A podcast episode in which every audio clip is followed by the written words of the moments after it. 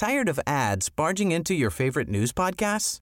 Good news. Ad-free listening is available on Amazon Music for all the music plus top podcasts included with your Prime membership.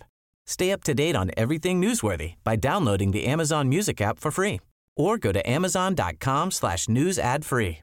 That's amazon.com slash news ad free to catch up on the latest episodes without the ads. Esto es Noticias a la Hora. Heraldo Radio le informa.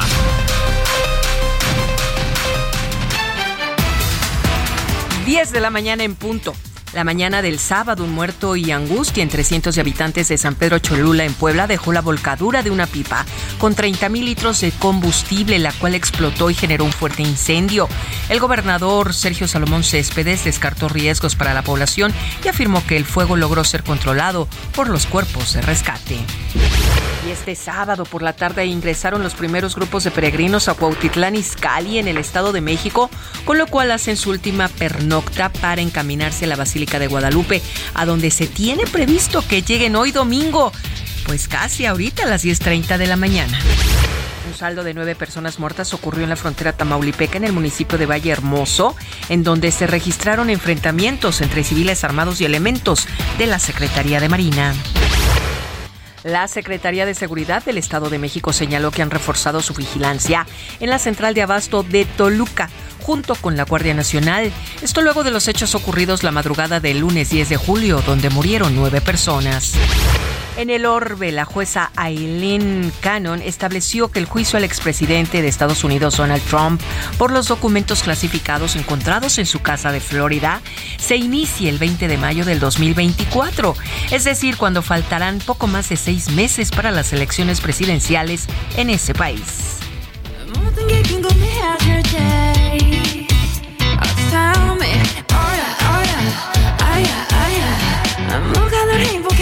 Para quienes les gusta la música K-Pop, regresa el Music Bank en México 2023 con un único concierto en el Palacio de los Deportes en la Ciudad de México, que será el domingo 22 de octubre a partir de las 19 horas y tendrá una duración de 5 horas. Este evento no ocurre en nuestro país desde el año 2014, cuando hubo presentaciones de estrellas como Infinite y Beast, entre otros.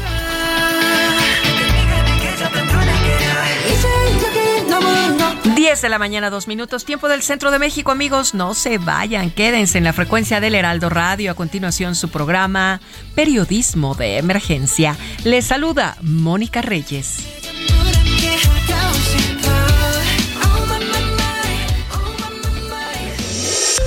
Esto fue Noticias a la Hora. Siga informado, un servicio de Heraldo Media Group. Esto es Periodismo de Emergencia.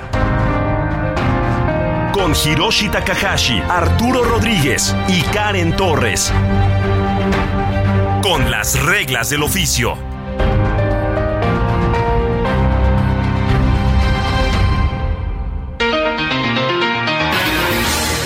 10 de la mañana con 3 minutos. Yo soy Arturo Rodríguez y como siempre es un privilegio poder saludarle en una emisión más de periodismo de emergencia en compañía como cada semana, cada sábado, cada domingo de mi compañera, colega, amiga Karen Torres. Muy buenos días, Karen. Muy buenos días, mi querido Arthur. Un enorme gusto eh, estar compartiendo esta cabina contigo y por supuesto un gusto también que la audiencia nos acompañe en este eh, mañana nublada, mañana desde Ciudad de México, ¿no? Una mañana fresca después de, pues algunas semanas en las que hubo un calor eh, inusual para la, población capitalina. igual de inusual han habido algunos movimientos, micromovimientos telúricos en algunas zonas eh, de Coyoacán, de aquí la colonia Actipan, que justo es muy cerca precisamente de las instalaciones donde transmitimos hoy de mañana, ¿no? Así es, Karen. Y eh, además de pues esta eh, jornada en la que tendremos pues temas relevantes y que sin duda trataremos de abordar a fondo, relevantes y que a veces no se colocan lo que eh, pues su importancia exige en la agenda pública, creo que vale la pena comentar eh, una errata de mi parte, ayer, eh, antes de terminar el programa, pero ya no alcanzamos a actualizar, el gobernador de, Sonora había fijado ya una posición, sobre todo de, de eh, pues, solidaridad con las familias, con, con las víctimas del el ataque eh, incendiario de un bar en San Luis Río Colorado. Y ayer por la tarde noche y dio a conocer que ya estaba detenido el presunto responsable. Como le dijimos eh, en, en el día de ayer pues había una versión que estaban eh, dando a conocer las autoridades de que este hombre había estado acosando muchachas o mujeres en el, en el bar este y, y la seguridad del bar lo sacó. Entonces regresó aventó una bomba molotov provocando un ataque incendiario que no permitió la salida de las personas. Tuvimos el enlace y parece que no había puertas de emergencia, pero además, al parecer, como más o menos lo anticipábamos ayer, como parte de, de una especulación ciertamente, pero que pues se basa en las experiencias que hemos tenido con situaciones eh, similares con otras coberturas en otros momentos, pues estaba el bar fuera de eh, eh, permisos, fuera de norma, fuera de, toda regla, Karen. Pues este incendio, un, un evento sin duda desastroso, ya decíamos ayer que hace evidente no solamente una crisis de seguridad en el país, pero una crisis civilizatoria donde, bueno, cada vez hay actos más eh, no sé, brutales. brutales, eh, claro que esa es la palabra. Y dentro de otros lamentables fallecidos, también comentar que pues en Mexicali hubo recientemente, hace unos días, 11 fallecidos por la enorme onda de calor y por un número igual en Guanajuato de 11 asesinatos. Eh, pues son números que parecieran que vamos normalizando, Arturo, pero 11, que... 11 por distintas razones, pero y en distintos estados. Que siempre, de algún modo, todo va a dar a, a un sistema que, que no funciona bien. Eso es indiscutible. O sea, que una persona muera por calor o que muera de hambre, pues es porque el sistema está mal. Que, que eh, eh, un grupo de personas muera en un bar, eh, pues está mal. ¿no? Como está mal que los fenómenos de violencia, o sea, hay muchas cosas, muchos fenómenos, muchos fenómenos que eh, eh, ocurren y que eh, lamentamos y que cubrimos y que damos a conocer, pero que reflejan esas deficiencias en, en el sistema político, económico, social. Y creo que uno de esos lugares donde eh, las fallas del sistema son eh, continuas y generalizados, es la región carbonífera de Coahuila. Ciertamente. Esta semana hubo dos eh, trabajadores mineros fallecidos en la operación de, de, un pozo cuya concesión es de un empresario, un cacique del carbón en la región que se llama Alfonso González Garza. Y hace unos días, poco después de, los hechos, informábamos en el Coahuilense, y gracias a, los datos de la familia Pasta de Conchos, que los pozos carboneros de González Garza, han cobrado la vida de 18 personas de 2011 a la fecha. O sea, es y me parece que una, una cantidad eh, abrumadora de víctimas, de empresarios que eh, impunemente siguen explotando el carbón. Y hoy está con nosotros a través de la línea telefónica Cristina Auerbach Benavides, precisamente de la familia eh, Pasta de Conchos, a quien saludo con muchísimo gusto esta mañana. Cristina, buen día. Buenos días, buenos días Arturo y Karen, buen día. Buen día, buen día Cristina. Pues eh, cuéntanos, ¿qué, qué eh, información eh, nos permite entender lo que ha ocurrido una vez más a un año de Pinabete en la región carbonífera esta semana? Pues mira, yo creo que la región carbonífera es lo que define la ONU como una zona de sacrificio. Es decir, no importa cuántos mueran, no importa en qué condiciones mueran, se sigue sacando carbono y prueba de eso lo que has dicho de Alfonso González. Eh, durante todos estos años, en esta administración, para no hablar de las pasadas, porque venimos desde hace 18 años, en esta administración hemos hecho varias solicitudes. Primero, que sobre todo el sistema de inspección para las minas de carbón en Coahuila es inoperante. De nada sirve que salga a decir la Secretaría del Trabajo que esa mina estaba restringida desde agosto del año pasado y que por tanto era ilegal. Bueno, eso no soluciona nada. Si estaba restringida, ¿por qué estaba operando? Operó meses con un contrato con CFE. Entonces, esto además nos habla de que CFE no revisa su cadena de suministro, como ha dicho que lo hace, y sigue comprando este carbón sacado como sea. Hemos pedido que se cancelen todas las concesiones que están en zonas de alto riesgo o de riesgo mediano, tampoco lo han hecho. Hemos pedido que se cancelen concesiones donde mueren los mineros, tampoco lo hacen.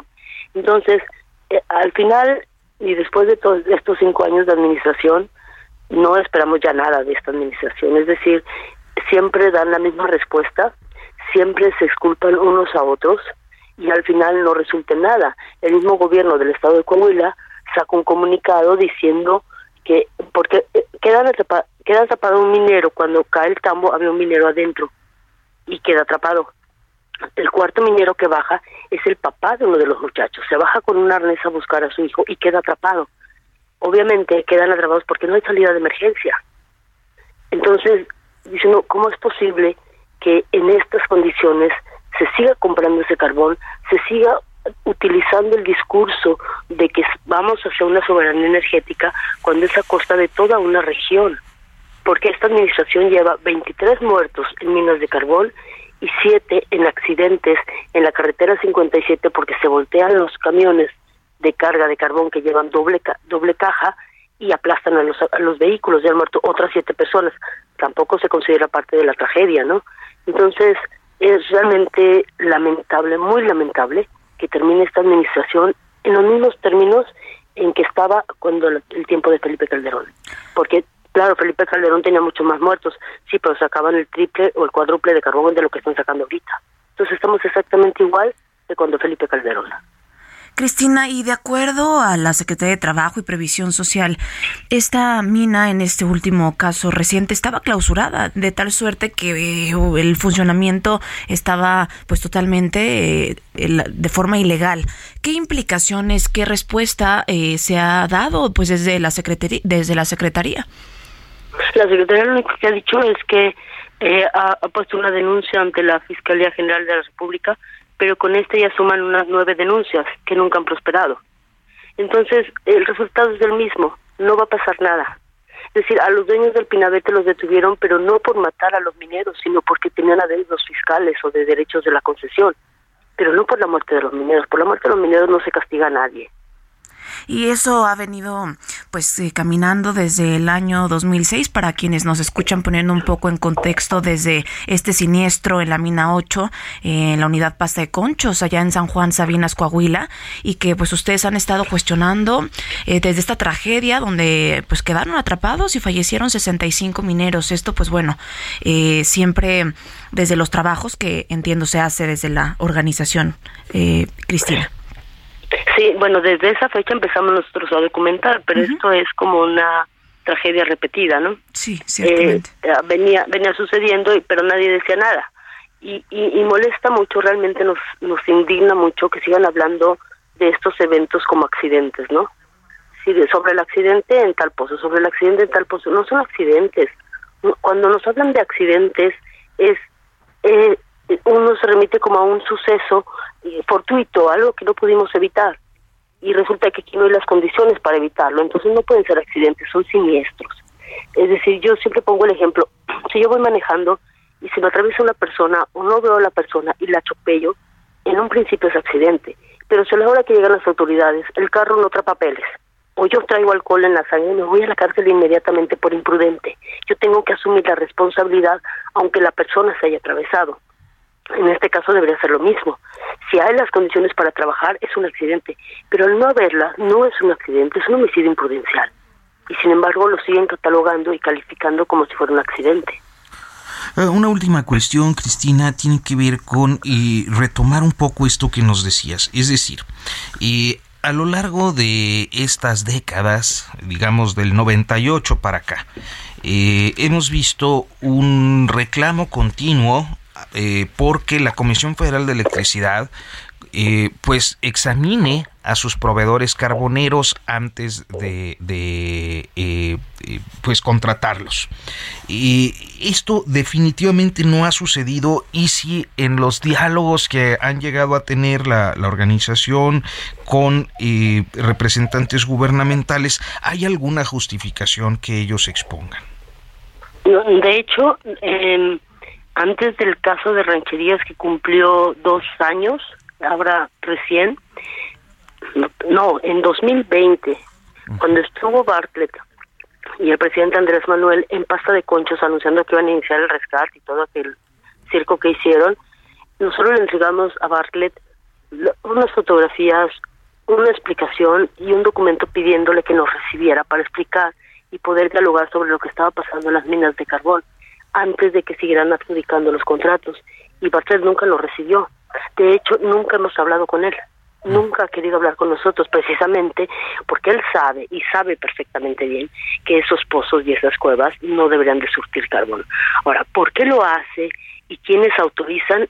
Eh, quiero que sepan que la Secretaría del Trabajo está excluida. Ella no es la que revisa los centros de trabajo lo revisa el Servicio Geológico Mexicano. Y el Servicio Geológico había puesto en luz verde que estaba bien a Minera Fuga. Lo que no sabemos es si Minera Fuga presentó este centro de trabajo o presentó otro. Y con otro sacó el contrato y el carbón lo estaba sacando de otro lugar, porque eso lo hacen muy a menudo.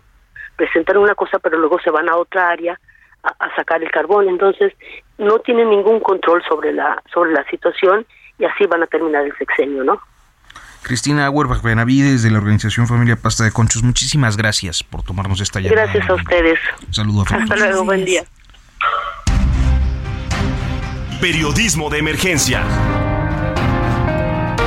Con las reglas del oficio.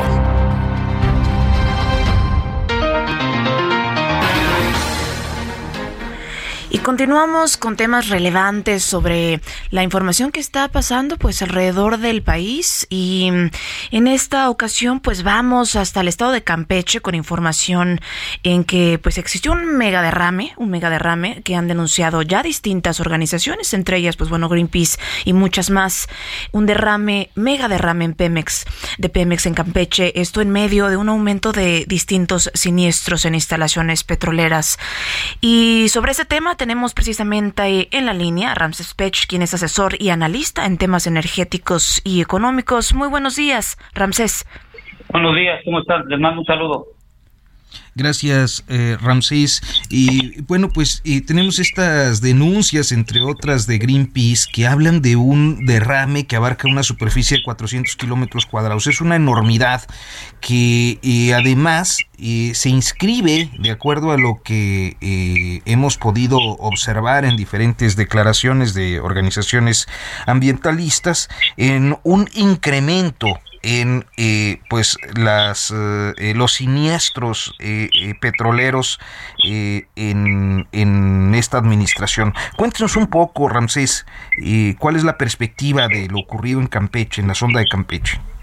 Bueno, qué, bueno que me hace pregunta porque hay que dejarle claro al público lo siguiente. tuvimos un evento en la que nosotros llamamos plataforma de enlace en Ojo Alfa yo les comento, yo estuve trabajando hace, tengo más 50 años, estuve trabajando yo en la zona de Campeche, en la perforación de pozos y en estas zonas en donde hacemos los balances para poder mandar tanto el crudo como el gas. En la zona de Campeche hay dos tipos de trabajos que tú puedes realizar, que es en las plataformas de perforación, que es donde vamos a llamarlo así, donde haces el hueco y sacas del subsuelo el hidrocarburo, tanto el líquido como el gaseoso. Una vez que ya los extraes, tú los tienes que enviar por medio de ductos que están en el subsuelo marino a estas plataformas que llamamos de enlace. En una puede llegar el crudo líquido, que son las plataformas de bombeo, y las otras son las de compresión, que es donde llega el gas. Donde sucedió el inconveniente del, problema que, que se tuvo fue en la fue en la plataforma de enlace, en donde se hace la compresión del gas. Y la compresión del gas lo que tú haces es que el gas viene, vamos a decirlo, las moléculas están abiertas y lo que hace es comprimes para que se haga más pequeño y este puede ser mandado una mayor cantidad de volumen, ya sea para su manejo para o su adecuación, ya sea en lo que llamamos nosotros en la tasta en Campeche. Es ahí donde ocurrió el problema de la plataforma, en las plataformas de enlace. Lo que están comentando sobre el derrame, creo que hay algo muy importante, esta industria de hidrocarburos, todos los días hay un problema que se puede llamar una, un daño ambiental. Llámese por haber hecho la perforación del orificio, llámese por haber puesto un ducto donde no debía de estar, o llámese la quema del gas que se tiene en forma diaria porque no, no hay la cantidad de ductos o almacenamiento que se pueda tener en un momento dado aquí en nuestro país. El otro problema, como ya lo vieron ustedes, es lo, las calificaciones de Fitch y de Moody's. Y ambas están diciendo que en Pemex no se está haciendo el mantenimiento adecuado. Y al no hacer un mantenimiento adecuado, todos lo sabemos en nuestro carro. Cuando no le hacemos un mantenimiento adecuado a nuestro carro, nos sale más caro llevarlo después al taller por no haberlo hecho el mantenimiento. Y eso es lo que está sucediendo. Eso es lo que dijo en primer plan. Sobre el derrame, hay que hacer un. Y ya hice un cálculo eh, el día de hoy en la mañana, sabiendo de la, de la entrevista, y yo hice, eh, y en este momento dado me pongo una forma neutral, y el dato que dio Pemex en su comunicado está correcto. ¿Por qué les digo esto? Hice un cálculo con base a la densidad, que es de eh, punto .900 gramos sobre centímetro cuadrado que, tiene la densidad del crudo, y el agua de mar es más de 1.027. Entonces estuve revisando varios datos y barreras y todo lo que utilizamos nosotros para controlar. Y en dado caso que fuera un derrame de 20 kilómetros por 20 kilómetros y lo máximo que puede tener de altura, es decir, en el mar, tendrían que haber sido casi 2 millones de, de barriles derramados, es decir, casi un día de producción de nuestro país. Entonces, lo que dice Pemex que fue un millón y medio de derrame por 20 kilómetros, deberían de ser un millón y medio. Más o menos tendría que ser la altura que se hubiera tenido en el mar de unos 65 centímetros. Entonces yo creo que hay que revisar bien si realmente fue esa cantidad de crudo, porque casi dos millones de barriles, estamos hablando de una fuerte cantidad y eso debería estar llegando a las costas de nuestro país en forma rápida. Y si en dado caso fuera crudo, imagínate las costas de Tamaulipas y Veracruz, de acuerdo al oleaje que estaba, que estaba viendo hoy en la mañana. Imagínate dos millones de barriles que llegaran a la, a la costa. Entonces yo creo que aquí la CEA es importante que nos dé un comunicado y que nos diga realmente si es crudo o es algún dispersante que se utilizó de la cantidad de crudo que puede haber derrame por lo que dijo Pemex por la ruptura del ducto de los centímetros que tuvieron.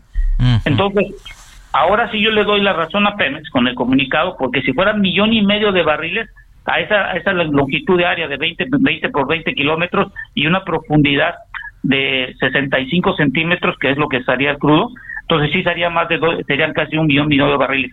Y yo haciéndolo de acuerdo a mi experiencia, pues debería haber sido entre 1.8 y 2 millones de barriles. Entonces, hay la duda, hay la incertidumbre y creo que la única forma que nos pueden sacar de esta duda es la C. O sea, nada más un poco de transparencia para saber qué es exactamente lo que hay ahí. Sí, porque imagínense dos millones de, estamos hablando dos millones de barriles diarios. Esto, si me permiten ustedes, voy a hacer un cálculo rápido estamos hablando de 2 millones por 159, estamos hablando casi de 368 millones de litros. imagínese 368 millones de litros, estamos hablando de una infinidad de problemas que vienen para las costas de Tamaulipas y Veracruz en el dado caso que sea esa cantidad, de acuerdo a lo que vieron, de acuerdo a, a la parte satelital.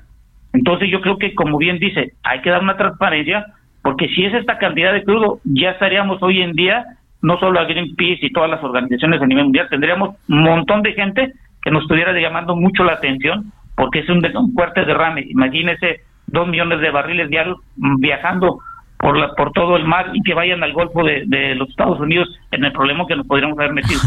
por supuesto. Pues mire, qué bueno Ramsés Pech que nos ha hecho favor de eh, eh, aceptar este enlace porque creo que a veces las informaciones pues suenan tan eh, fuertes y tan graves que eh, podemos dar a veces un, mal dato y esto creo que nos clarifica mucho, Karen. Nos clarifica y que también eh, de alguna forma pues sigue siendo evidente la prevención de estos siniestros y sí la, la intención de desastre que tiene en la vida marina. Yo creo que sí hay que estar atentos sobre, sobre todo como ya lo mencionan Veracruz, Tamaulipas y Estados Unidos y este eh, desplazamiento que tenga los 476 kilómetros en el Golfo de México, Ramses Pech. Muchas gracias. Sí, sí, y yo creo que algo muy importante, si me lo permiten ustedes, miren, ya también hice un análisis porque porque Fitch y las calificadoras Modi están diciendo lo de Pemex. A ver, le hicimos un estudio del año 1990 hasta el año 2023. revisamos toda la ley de ingresos y me he encontrado que en la ley de ingresos antes del 2014, en el artículo 4, obligan a Pemex a hacer una cierta recaudación de dinero y a partir del 2015 en el artículo 7. La gran sorpresa es que Pemex tiene que recaudar entre 800 y un billón de pesos en forma anualizada. Y Ramsés Pech, tenemos que irnos al corte, pero eh, si nos permiten un momento, continuamos. En un momento continuamos en Periodismo de Emergencia por el Heraldo Radio.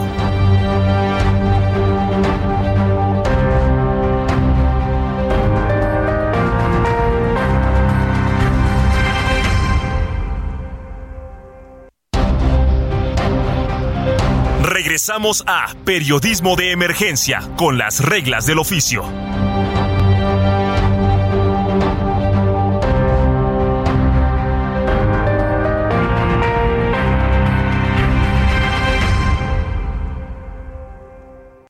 Minuto y piensa en tu momento favorito. El nacimiento de tu primer hijo o su primer cumpleaños. Ahora piensa en las empresas y en los empleos que hay detrás. El de Ana que trabaja en la empresa donde hacen los biberones. El de Carlos que hace los pasteles. Empresarios y colaboradores trabajamos para que a todos nos vaya mejor. CIRT, Radio y Televisión Mexicanas. Voz de las empresas. Consejo de la Comunicación. 10 de la mañana con 30 minutos. Continuamos en periodismo de emergencia con más información con temas. Estamos hablando con Ramsés Pech, asesor, analista en temas energéticos y económicos, que eh, nos estaba dando una perspectiva. Eh, yo lo pongo, le pongo en contexto para quienes no hayan escuchado la primera parte de este espacio. Eh, estamos hablando de lo que al parecer era un derrame petrolero, que podría ser otra cosa, pero que no ha sido suficientemente transparentado por la Agencia de Seguridad Ambiental. En este contexto, Ramsés Pech nos empezaba a explicar la situación de las calificadoras, que es a final de cuentas eh, pues también algo que gravita permanentemente en el tema energético, lo que tiene que ver con el dinero para, para ser claro y directo. Ramsés. Sí, y qué bueno que nos vamos platicando esto, porque las calificadoras es como uno en el buró de crédito cuando no tienes un buen un, buen historial, pues muy difícil que te presten o si te llegan a prestar es con ciertas condiciones y ahora dependerá mucho con qué tasa de interés puedes conseguirlo. Y ese problema que se enfrenta Pemex. ¿Por qué las calificadoras están diciendo que es un problema Pemex para México en el futuro? Bueno, porque Pemex, como lo estamos explicando antes del corte, está dentro de la ley de ingresos. Tired of ads barging into your favorite news podcasts? Good news. Ad-free listening is available on Amazon Music for all the music plus top podcasts included with your Prime membership. Stay up to date on everything newsworthy by downloading the Amazon Music app for free or go to amazon.com slash news ad free. That's amazon.com slash news ad free to catch up on the latest episodes without the ads. Y al estar dentro de la ley de ingresos, hay un artículo ahorita que es el artículo 7, en donde le dice que tiene que tener una recaudación, es decir, le dicen, tú Pemex tienes que recaudar cierta cantidad de dinero. Este año Pemex tiene que recaudar casi 856 mil millones de pesos. Esto significa más o menos como el 10% total de los ingresos, que este año es de 7 billones y vamos a gastar 8 billones.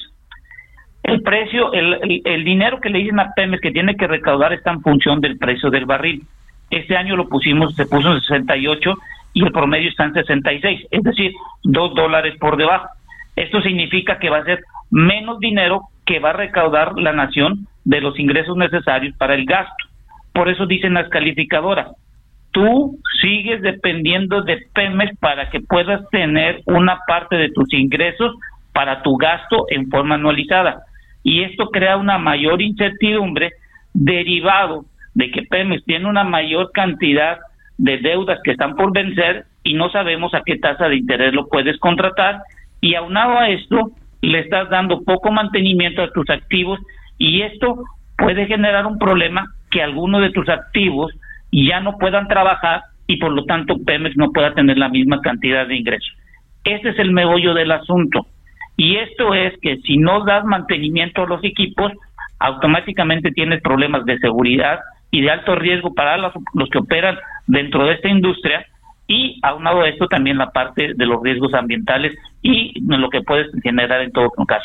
¿Cuál es la solución mía que yo estoy observando es creo que ya el poder legislativo y, sobre todo el, el, la parte de la, de la administración de este país, de este, de el ejecutivo y el legislativo, debe haber ya una reforma fiscal para la próxima administración y de una vez por todas ya sacar a Pemex de esta ley de ingresos porque estamos creando una, una gran incertidumbre y sobre todo sacar el precio del barril a la ley de ingresos. No me, no me van a dejar mentir. Cada año, para cerrar el déficit entre lo que ingresa y lo que gastamos, le subimos o le bajamos la producción, pero ahorita como la producción no la podemos mover, le subimos al precio del barril. Y es una alta incertidumbre y eso es lo que están viendo las calificadoras hoy en día. Pues Ramsés Pech, le agradecemos mucho que nos haya tomado la comunicación esta mañana y bueno, pues estaremos atentos a ver qué es lo que hace la ASEA con este asunto y la información que ya nos planteaba en la primera parte de la conversación. Muy buenos días. Buenos días, que pasen un buen domingo en familia. Cuídense todos. Periodismo de emergencia. Con las reglas del oficio.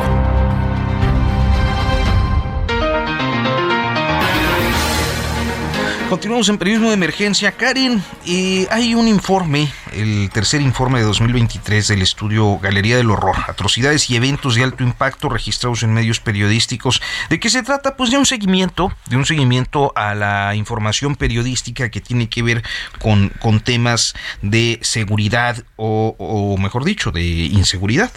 de enero a junio de 2023, al menos 3.285 crímenes de extrema violencia que pudiéramos calificar como atrocidades. Es lo que nos dice Causa Común. Y hoy está con nosotros a través de la línea telefónica su investigador, René Jerez López. Muy buenos días. ¿Qué tal? Muy buenos días. Les mando un saludo a ustedes y a todo su auditorio. Karen. Muy, muy buenos días, René. Pues bueno, este, esta organización Causa Común eh, nos hace evidente esta alerta por este aumento enorme de violencia en México. Eh, ¿Qué panorama, qué balance nos podría compartir en esta mañana? Eh, pues como bien adelantan el informe de Causa en Común, presenta las atrocidades registradas durante el periodo de enero a junio de este 2023. es un trabajo que recopila a través de los medios periodísticos de todos los estados esas notas que revelan la, el mosaico de dolor que vive todo el país debido a la inseguridad y la violencia que afecta a todas las mexicanas y los mexicanos, con una intención de humanizar nuevamente la violencia y volver a ponerle la importancia que merece este tema de la seguridad, ¿no?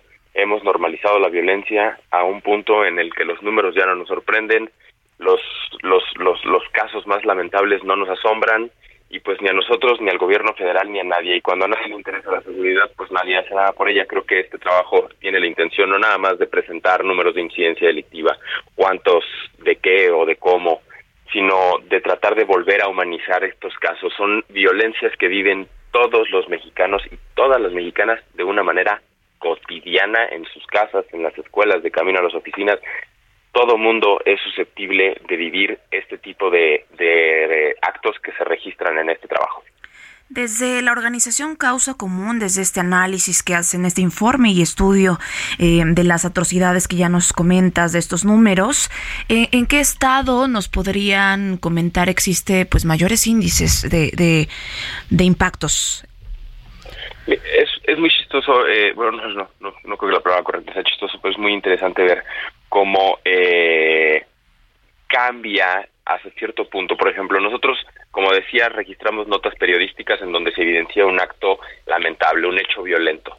Eh, el mayor número de notas lo concentran los estados de Chihuahua, Guanajuato, Baja California, Guerrero y Morelos. Esto no es eh, ninguna novedad. Estos estados se les ha visto, por lo menos en el registro, en el documento de atrocidades que presenta Causa en Común, se han visto dentro del de los primeros cinco estados con, mayor incidencia delictiva desde hace mucho tiempo. Sin embargo, si vemos el número de víctimas, cambia por completo los, los, los estados en donde tenemos la mayor incidencia de víctimas. Ahora son Veracruz, Chiapas, Chihuahua, Guanajuato y Baja California. ¿Qué pasa? Las atrocidades no nada más registran el asesinato o el homicidio de una persona, registramos eh, las masacres, las fosas clandestinas, la mutilación, el descuartizamiento, el calcinamiento, la tortura, el asesinato de mujeres y niños, y esta relación nos demuestra cómo las violencias en el país son múltiples, no no nada más son homicidios, no nada más son son personas descuartizadas, no nada más es el crimen organizado quien perpetra estos actos lamentables, ya es una violencia crónica que vivimos de manera social, de manera familiar, eh, eh, de manera psicológica, el hecho de que tengamos muchos homicidios o muchos tortura o muchos descuartizados en estos estados que menciono, Chihuahua, Guanajuato y Baja California, no tiene nada que ver con la mayor cantidad de víctimas que sufren, que son estados como Veracruz, Chiapas y Chihuahua. ¿A qué se debe esto? Pues básicamente que los crímenes que se cometen en esos estados tienen que ver con migrantes hacinados, trailers de 200 a 300 migrantes que están completamente hacinados eh, y que, bueno, se registran se registran de esa manera en el registro y dan un enorme número de víctimas, pero que no impresionan tanto como quien está colgado en un puente en Tamaulipas. Claro, eso, eso eh, iba a ser mi planteamiento. O sea, ¿cuál es la barrera? ¿Dónde podemos clasificar, como dice causa en común, algo como una atrocidad, René?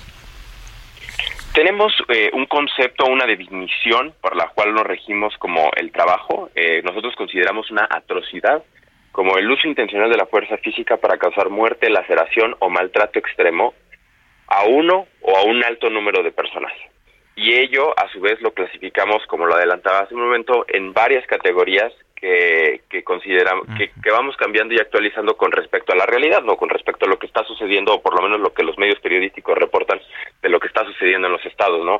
eh, estas categorías se fueron dando conforme el trabajo fue avanzando porque se daban estos casos, pues, suficientes como para inaugurar una, una, una nueva eh, categoría. Por ejemplo, este año tenemos un alto número o un alto registro de asesinato de funcionarios y actores de relevancia en materia de seguridad. Eso quiere decir policías asesinados, ministerios públicos, alcaldes, eh, diputados, cualquier figura pública que opere como funcionario público y que fue asesinada se registra. Y este año vimos que existe un, un tenemos 22 actores políticos que fueron asesinados durante estos primeros seis meses del 2023, por lo que se volvió una categoría que ahora es relevante y tal vez en años anteriores no.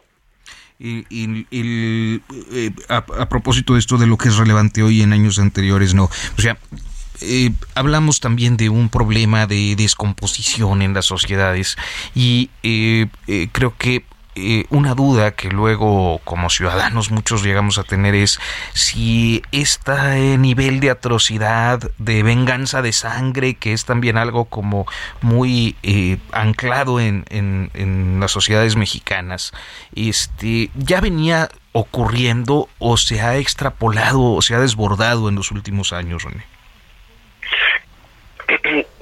Es... O sea, ¿qué tan histórico es? Parte de nuestra realidad, parte de, México desde hace varios años. Yo no, esto no es ninguna novedad, este no es ningún tema nuevo. Yo creo que el verdadero problema respecto a los números y si ha crecido, si se ha aumentado, es que cada vez se importa menos el tema de la seguridad pública, el tema del fortalecimiento, el desarrollo policial, la carrera policial, el procurar a nuestros policías, el cuidar a nuestros policías y el mejorarlos haber perdido la motivación en realizar ese tipo de acciones es lo que consecuentemente da que la violencia cada vez sea mayor y cada vez se normalice más, se internalice más en nosotros y consecuentemente se lleve a cabo de manera más natural incluso por nosotros. Creo que esa relación es lo que nos permite ver que existe cada vez más o cada vez un problema mayor de violencia a lo largo y ancho de todo el país. Es decir, no no estamos hablando únicamente de delincuencia organizada, estamos hablando pues de un fenómeno que está también en otras conductas eh, de, eh, en la sociedad eh, no relacionada con actividades delictivas. Así es, sí, justo, era lo que trataba de, de, platicarles en un principio. Con este trabajo Causa en Común trata de humanizar la violencia nuevamente, trata de dejar de caer en estos discursos simplistas del se matan entre ellos, ¿no? Está bien porque se matan entre ellos, o pues que seguramente lo mataron porque pues andaba metido en algo. Ese tipo de justificaciones simplistas lo único que nos aleja es de atender el problema desde la raíz. Tenemos que dejar de abonar a que los homicidios y la violencia y la inseguridad en este país es única y exclusivamente perpetrada y generada por el crimen organizado. Ya no es así. Ya hay violencia en todos lados y de todos tipos. Como lo decía, hay violencia de género, hay violencia familiar, hay violencia comunitaria, hay violencia social. Este trabajo presenta el mosaico de realidades que vive el país, no nada más el mosaico de la violencia criminal. Y Ramsés agregaría, eh, no murieron, las mataron, tampoco las asesinaron, hay feminicidios y a las cosas hay que nombrarles como tal. Y agregaría también que en esta mi primera mitad del 2023 pues han sido cinco colegas periodistas asesinados, al menos dos de ellos eh, por la relación, eh, su labor informativa. Entonces ahí están las cifras, ahí están los números. Eh, Ramses Page, nos compartes por favor tus redes sociales para, eh, pues sí, la audiencia pueda seguir el trabajo eh, que hacen desde la organización Causa Común, en Común. Claro que sí, pueden seguirnos en Instagram, Facebook y Twitter, todos es arroba causa en común, ahí pueden encontrar todas nuestras investigaciones desde registros e incidencia delictiva hasta desarrollo policial y el tema de la militarización del país. Ah, sí, justo antes de, concluir tenía, tenía este interés, René. ¿Qué, otros estudios eh, han realizado o realizan de manera permanente en Causa en Común? Eh, hace un par de semanas, el 30 de junio, eh, con motivo del aniversario de la Guardia Nacional, Causa en Común participa eh, como parte del Observatorio de la Guardia Nacional y presentamos el cuarto documento en donde informamos pues de este crecimiento y desarrollo de la institución de seguridad pública que implementó este gobierno y los resultados que ha dado, ¿no? Eh, buenos o malos están ahí en el informe y como ese tenemos también en, la situación de las policías, un trabajo que evidencia pues en qué estado estamos las policías de todo nuestro país y eh, también en, mayo presentamos el Intrapol, que es el índice de transparencia policial, que trata de evidenciar pues este problema que hay dentro de las corporaciones policíacas en donde ya no se brinda información y, pues ya no se sabe del estado de fuerza, del estado de capacitación, cómo va el desarrollo policial, dónde está la carrera policial, etcétera, etcétera, etcétera. O sea, si hay un debilitamiento institucional en su perspectiva, eh, conforme a lo que venía ocurriendo hasta, digamos, 2018. En causa en común compartimos, tenemos esa opinión. Eh, creemos que, que se ha perdido, hay un, más que se ha perdido, hay, hay un verdadero problema estructural dentro de la policía, dentro del sistema de seguridad. Hoy en día no tenemos un una estrategia nacional de seguridad pública. La estrategia nacional de seguridad pública consistió en utilizar militares, pero no capacitarlos para llevar a cabo una tarea. Y pues eso está teniendo resultados, o más bien no está teniendo ningún resultado, eh, y nada más nos está dejando en un hueco del que vamos a tener que salir algún día no creemos que la, la verdadera manera de atender el problema de seguridad pública es alejarse de opiniones partidistas. La seguridad es independientemente de quien gobierne y así se tiene que tomar con esa seriedad, enfocándose en el desarrollo de las policías locales, policías estatales, son ellas quienes tienen contacto con la comunidad, son ellas las que ven el desarrollo y la vida de las personas y pueden hasta cierto punto incidir en la prevención y la investigación de los delitos con mayor facilidad que un elemento de las fuerzas federales que pues, probablemente nunca ha estado en ese municipio. De acuerdo, pues René Jerez López, investigador de la organización Causa en Común, muchísimas gracias por tomarnos esta comunicación. No, muchísimas gracias por tenernos, estamos para servirles. Radiolaria, las canciones que han hecho historia con Luis Carrillo.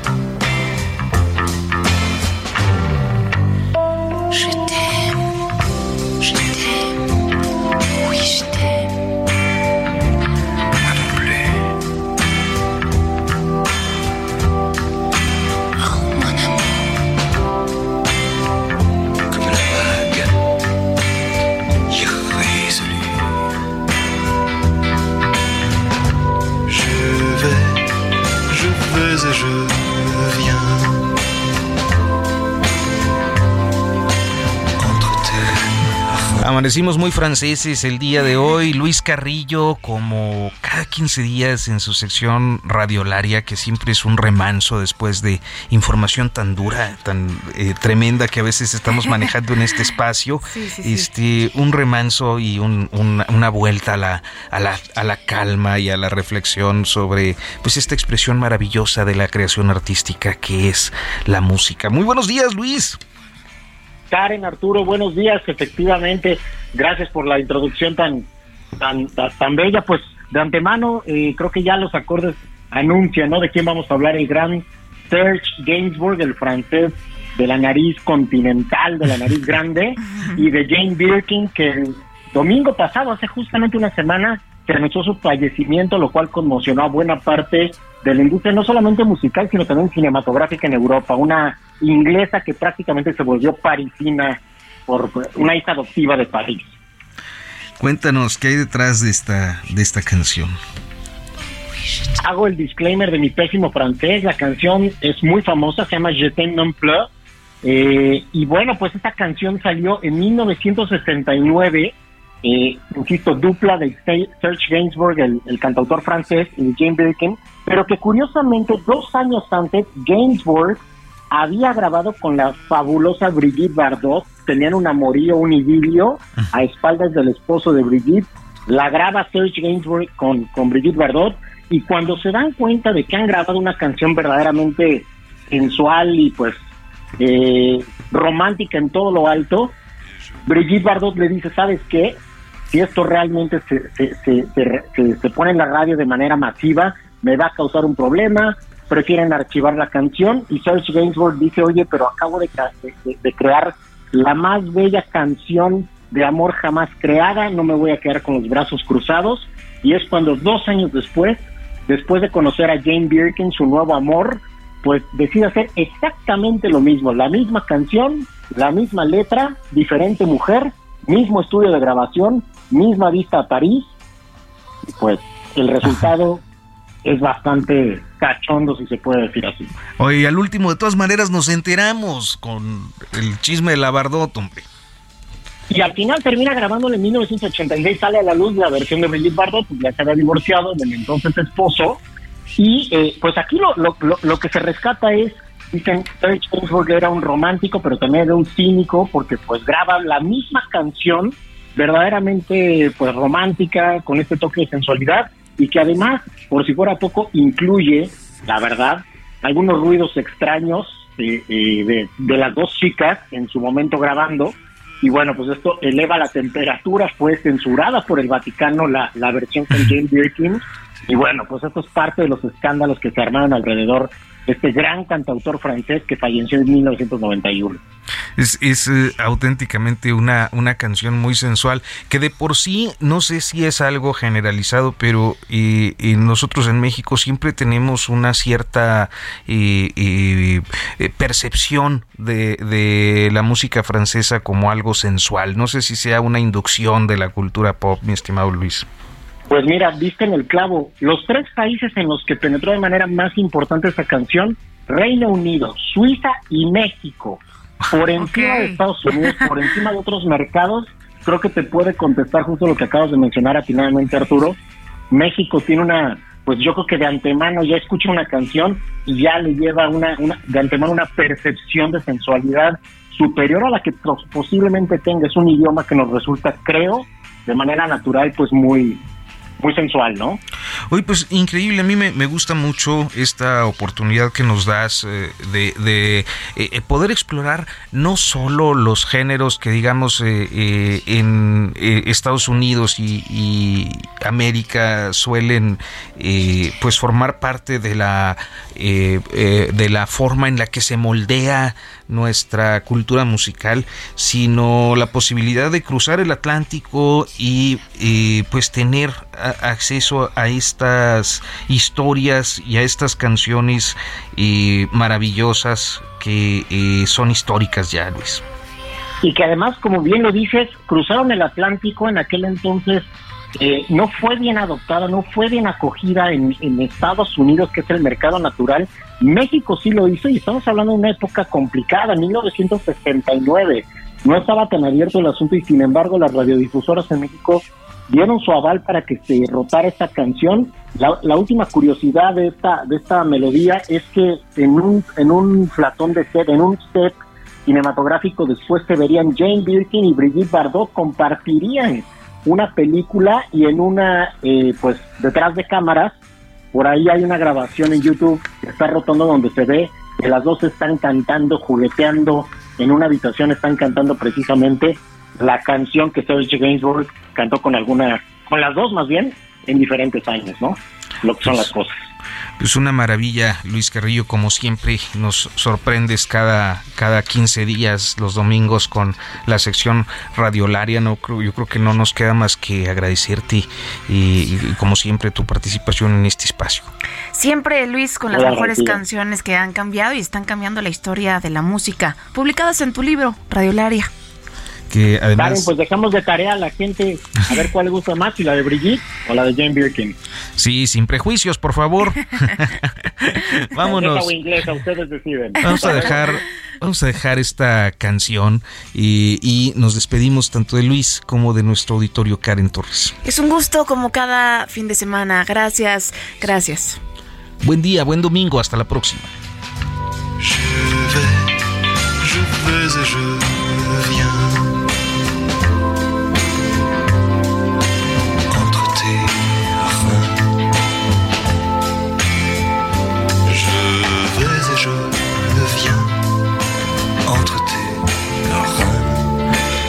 Et je me retiens. Je t'aime, je t'aime, oui je t'aime. Hasta aquí, periodismo de emergencia. Con Hiroshi Takahashi, Arturo Rodríguez y Karen Torres. Con las reglas del oficio.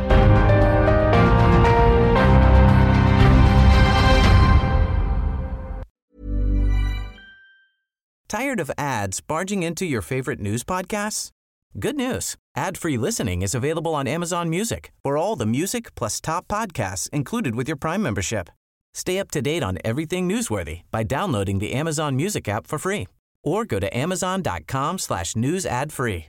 That's amazon.com slash news ad free to catch up on the latest episodes without the ads.